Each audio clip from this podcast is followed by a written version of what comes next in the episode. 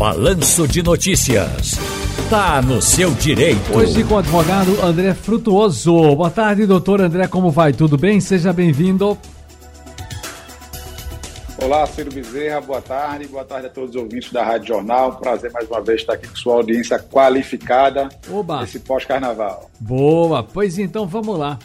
Quando surge algum problema em condomínios, moradores, proprietários, construtoras, imobiliárias, arquitetos e síndicos entram em uma verdadeira disputa para descobrir e apontar o responsável ou os responsáveis pelo dano. Esse tema tem sido recorrente na área do direito imobiliário. Agora, o que são os chamados vícios construtivos, doutor André Frutuoso? É, os vícios construtivos, Ciro, eles são os vícios da construção, os vícios, os problemas nas edificações. É, por exemplo, a gente tem na, na divisão doutrinária, né, na divisão legal, em vícios ocultos e vícios aparentes. É, os vícios ocultos são aqueles que não são de fácil elucidação pelo cidadão médio, né? são aqueles vícios que, por você não ter uma especialização técnica, você não consegue identificar. É, já os vícios aparentes são aqueles vícios de fácil visualização, aqueles que qualquer pessoa poderia ver, como, por exemplo, é, desse, desse exemplo em outra oportunidade, é, nós tivemos uma situação em que uma construtora é, vendeu um imóvel que se dizia no contrato, na planta, em todas as, as divulgações, que esse imóvel teria três quartos, três dormitórios. E esse imóvel foi apresentado com dois dormitórios no ato da compra. Então, isso é um vício não por um defeito de construção, não por uma falha construtiva, mas por uma falha na propaganda, na divulgação que foi é, devidamente é, comercializado. Então, existem vícios de natureza é, construtiva, de natureza informativa e até de natureza de segurança. Tudo isso são é, características de vícios que podem fazer com que as pessoas venham a reclamar é, diante do construtor, do incorporador. Sim. Agora, de quem é a responsabilidade no caso de um prédio? Né? Por exemplo, tem lá um, um problema desse tipo, mas num prédio de quem, de quem acaba sendo a responsabilidade? Veja que você tem uma opção de, de, de entes aí. Eu falei de morador, falei de proprietário, falei de construtora, falei de imobiliária, de arquiteto, de síndico, enfim. É, eu vou dar a resposta que mais é, é, dada pelos advogados, que mais nos, nos dá raiva, mas é a verdade. Depende. a responsabilidade depende.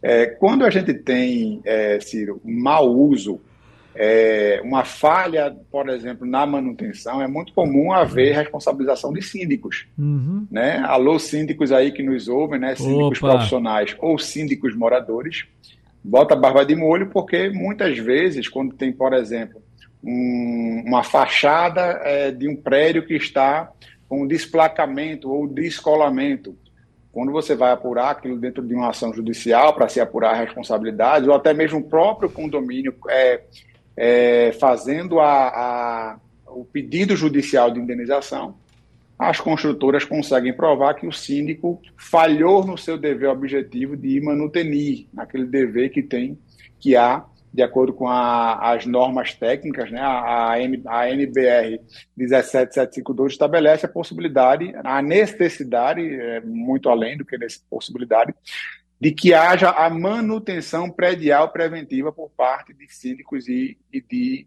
edificações. Então depende. Agora, a grande maioria, Ciro, a bem da verdade, a grande maioria dos problemas construtivos que nós estamos vendo é sim de responsabilidade de construtores e de seguradoras. Agora, existem aqueles pequenos, aquelas pequenas exceções que confirmam a, a regra e que às vezes é culpa realmente de síndicos ou de até proprietários. Entendo. Agora, doutor André Frutuoso, explica para gente, uma casa, é, é, vale a pena colocar uma casa no seguro? Vale demais, Ciro, vale demais. Veja, é, e aí eu preciso fazer aqui uma explicação histórica constitucional. A partir de 1988, a Constituição Federal soergueu as moradias né, as, as, a, a, a, casa do cidadão, ao status de bem social. Então, a casa ela tem essa proteção social, inclusive um seguro público um seguro que é de natureza pública. Toda casa que foi financiada pelo sistema público de habitação, ela tem um seguro que muitas vezes as pessoas não sabem que existe esse seguro, mas que protege essa casa, as casas dos planos econômicos Coab, é, esse plano atual agora que foi lançado no ano passado, perdão, na semana passada, é, o Minha Casa Minha Vida, né, o relançamento do Minha Casa Minha Vida. Então, essas casas de moradias populares, elas são seguradas por um seguro natural. Basta que ela tenha sido financiada, que ela tenha um seguro sobre ela. E a gente tem visto na prática, Ciro, que vale sim muito a pena fazer esse seguro e buscar os benefícios desse seguro, porque essas casas vêm apresentando diversos vícios construtivos, afundamentos, é, é, infiltramentos, infiltrações, é, problemas nas, nas alvenarias e até riscos de desmoronamento. Agora, doutor André, quando essas anomalias que o senhor relatou aí resultam em acidentes, resultam em mortes, é... quem responde? Olha, Ciro, quem, quem, tem respondido na justiça são as seguradoras. As seguradoras têm, têm sido as responsáveis, até em jurisprudências, largas jurisprudências, STJ e até aqui no nosso tribunal é, estadual, tem dado a responsabilidade para as seguradoras. Mas é importante que os ouvintes se atentem a fazer as avaliações necessárias preventivas. É, Ciro, é muito importante, principalmente no contexto que nós vivemos, é, só para di dimensionar esse problema, aqui no Recife, a probabilidade de um prédio cair ela é 20 vezes maior do que em qualquer outro local do mundo o nível aceitável de desmoronamento predial é de 100 mil é, de um imóvel a cada 100 mil construções. Aqui no Recife, nós temos um nível de um imóvel a cada 500 construções. Basta ver uma conta aqui muito simples, Ciro, é que nós temos aproximadamente 6 mil edificações na região metropolitana do Recife, e nos últimos 12 anos a gente teve aí mais de 12 é, desmoronamentos. Né? Todos lembram aí do edifício Aquarela, em Jaboatão, o edifício Érica, em Fragoso, Enseada de Serrambi, também em Fragoso.